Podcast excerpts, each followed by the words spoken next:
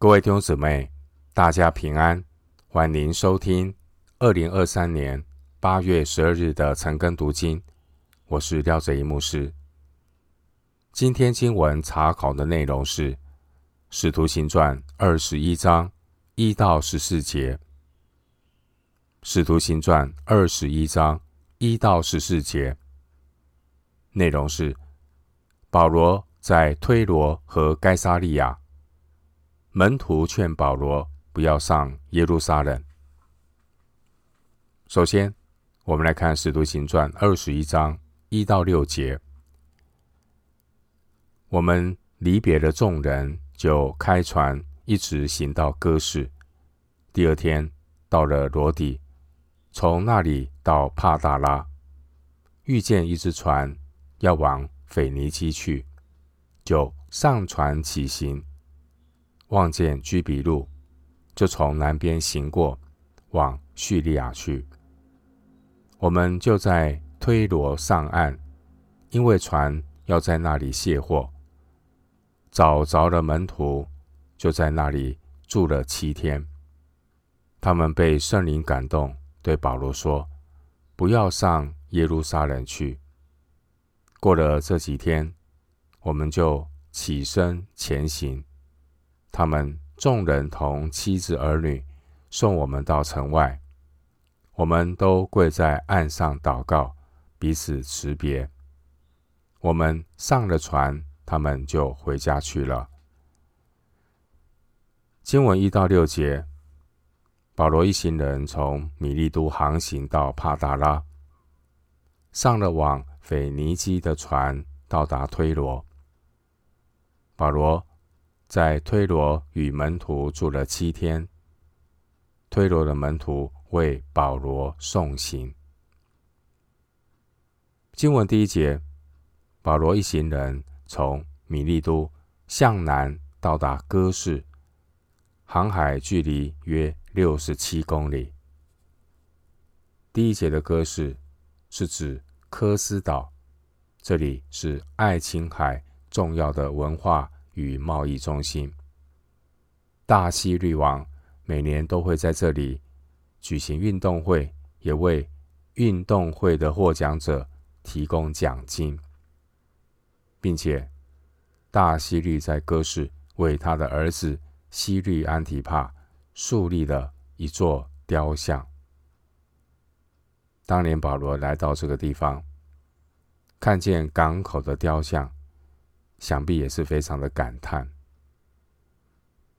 经文第一节，从哥士向东南到达罗底，航海距离约一百三十公里。第一节的罗底就是罗德岛，这里是爱琴海文明的起源地之一。在罗德岛的港口，矗立着太阳神的铜像。这尊铜像被誉为古代世界七大奇观之一。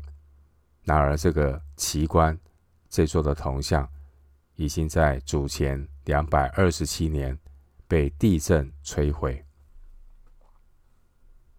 经文第一节，从罗底向东到达帕大拉，航海距离约一百三十公里。帕大拉位于小亚细亚半岛西南的庞菲利亚省。帕大拉是重要的贸易中转站。从帕大拉向东南前往腓尼基，必须横渡地中海。航海距离约七百六十公里，所以必须要在帕大拉这里换乘大船。经文第二节，保罗在帕大拉遇见一只船要往腓尼基去，就上船起行。经文第三节，保罗到了腓尼基的推罗。推罗是腓尼基其中一个主要的海港。古代地中海的大船都是客货两用，每到一个港口都要装卸货物。第三节，并且停留若干天。保罗所搭乘的船可能需要在推罗停留七天，而当时候距离五旬节还有一段时间，所以第四节保罗就在推罗寻访当地的门徒，没有直接沿陆路去耶路撒冷。经文第四节说，保罗他找着了门徒，就在那里住了七天。保罗不是碰巧的遇到了门徒，保罗也不是提早知道这些门徒住在哪里。经文第四节，保罗他是经过努力的寻找，终于找到了这些门徒。保罗寻找门徒，就如同当年牧羊人。寻找耶稣一样。后来呢，我们看到啊，包括东方的博士，他们呢，终于呢，寻见了玛利亚和约瑟，又有那个婴孩卧在马槽里。路加福音二章十六节。保罗他一路上经过了许多人文荟萃的地方，也目睹了许多。名胜古迹，但保罗他一路的走下来，他最努力寻找的就是那些失丧的灵魂以及基督的群羊，因为失丧的灵魂与基督的群羊是保罗心中的负担。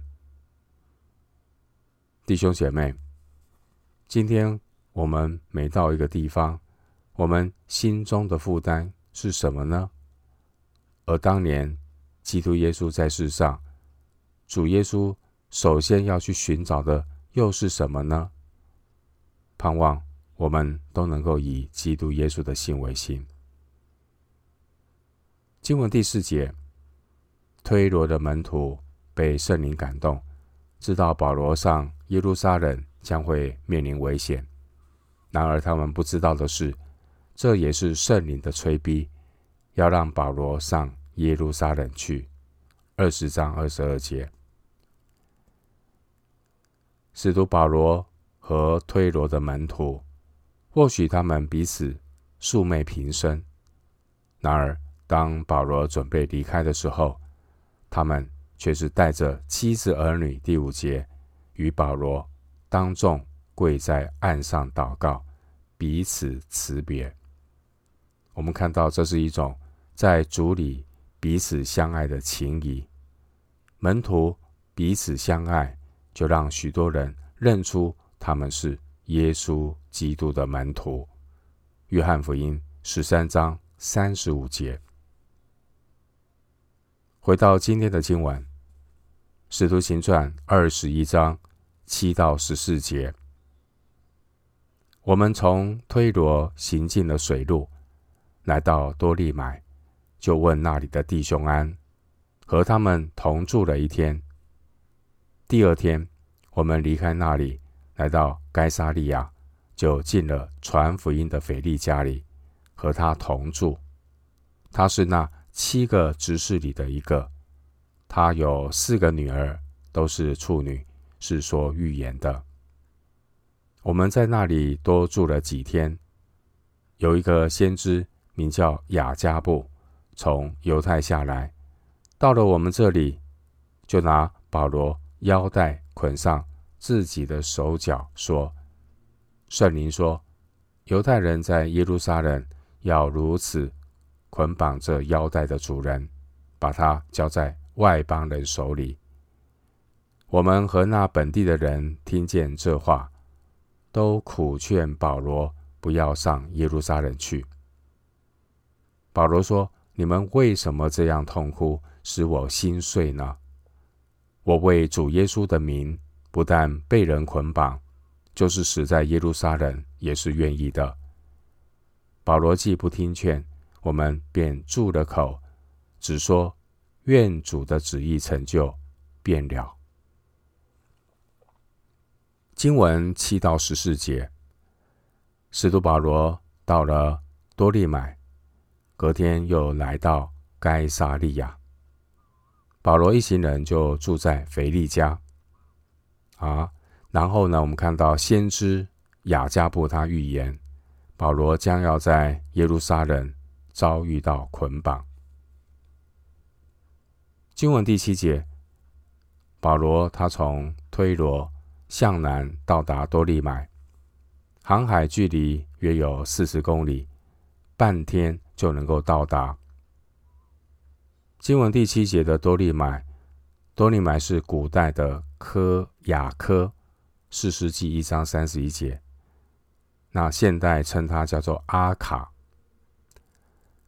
多利买是当年罗马帝国退役官兵建立的殖民地，后来多利买成为十字军在巴勒斯坦的主要港口。经文第八节，从多利买到该沙利亚。路程约六十五公里，需要走一天半。该沙利亚这个城也是罗马帝国退役官兵所建立的殖民地。经文第八节提到腓利，腓利他是那七个执事里的一个，是当年耶路撒冷教会管理饭食的七人之一。使徒行传六章二到五节。后来，腓利他一路的传福音，直到该撒利亚，八章四十节。所以经文第八节称腓利他是传福音的腓利。传福音的腓利与使徒腓利是两个不同的人，而该撒利亚的教会很可能就是传福音的腓利所建立的。腓利所住的房子看来不小，他家中已经有四个女儿。第九节，并且他们还能够接待保罗，他总共呢九个人。二十章第四节，我们现在稍微计算一下呢，保罗回程的时间。保罗他在腓立比过完了七天除酵节以后，坐船到特罗亚，用了五天。在特罗亚那里停留七天，二十章六节，然后用四天的时间到达米利都，二十章十三到十五节。保罗在米利都那里至少停留了三天，二十章十七节。接下来保罗呢，就从米利都到推罗，大约需要十天。保罗在推罗那里等候七天，二十一章四节。然后保罗他们再走两天，来到该撒利亚，第八节。整个时间已经过了四十五天，距离五旬节大约还有五天。因此第十节说，保罗在腓利那里多住了几天。经文第十节提到雅加布，雅加布名字的意思就是蝗虫。雅加布这位先知，他果然是人如其名，他预言的都不是好事，不是天下将有大饥荒，十一章二十七到二十八节，就是预言保罗将在耶路撒冷被捆绑，十一节。但是雅加布的预言也只是预告，并不是禁令，因此呢，门徒们基于诗人的情感，就苦劝保罗不要上耶路撒冷。十二节。然而，神的意念高过人的意念。二十一章十四节。主内弟兄的眼泪和恳求压在保罗的心头上，也是让保罗难以承受。所以十三节，保罗说。你们为什么这样痛哭，使我心碎呢？主内肢体的爱心让保罗觉得沉重。然而，基督的爱激励保罗往前行。哥林多后书五章十四节，保罗他必须有所割舍。保罗他仍然顺服神的感动。后来我们看到，原来。主的旨意是要带领保罗去罗马为主做见证。二十三章十一节。弟兄姊妹，使徒保罗他是被圣灵充满的人。虽然保罗知道耶路撒冷之行他会遭遇逼迫捆绑，但保罗仍然顺服神在他灵里面的感动。保罗他义无反顾跟上神的旨意，没有退缩，没有回避。十三节。经文十四节，我们看到保罗的态度就是愿主的旨意成就。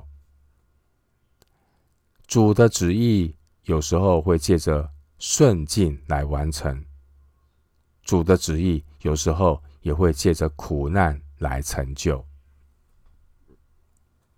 哥罗西书一章二十四节，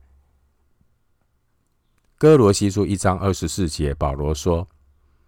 他为基督的身体，就是为教会，要在肉身上补满基督患难的缺欠。弟兄姊妹，圣灵所带领的宣教，不在于外面的环境是否顺利，而是在于里面的心思意念是否体贴主的旨意，顺服神的感动。在使徒保罗他的坚持之下，经文十四节，众弟兄们住了口，并且收拾行李上耶路撒冷去。第十五节，这也表明了主内肢体和保罗他们在邻里彼此的团契相交。虽然弟兄们对保罗的劝阻是出于真诚的情感。然而，保罗的坚持是出于对主的顺服。保罗和众弟兄们，他们都一起回到主的旨意里，信靠顺服。因为主的旨意最终乃是要叫福音兴旺。腓利比书一章十二节，我们。将时间拉回到大约二十四年前，当年的扫罗，他残害教会，进个人的家，拉着男女下在监里。八章三节，甚至呢，扫罗把主的门徒驱离耶路撒冷，而腓力当年也因此因为逼迫来到了该撒利亚。八章四十节。现在二十多年过去了，腓力他成了向外邦人传福音的腓力，八章三十八节。而这位曾经残害教会的扫罗，他不但成为了外邦人的使徒保罗，并且他还成了腓利的座上宾。一个原来逼迫耶稣的扫罗，如今却成为一个。活着就是基督的使徒保罗。当腓利和保罗这两个人一起回首往事的时候，他们将会如何的称颂神的奇妙呢？他们会如何的感谢神的奇异恩典呢？原来只有在基督里，生命才能够有彻底的改变。在基督里。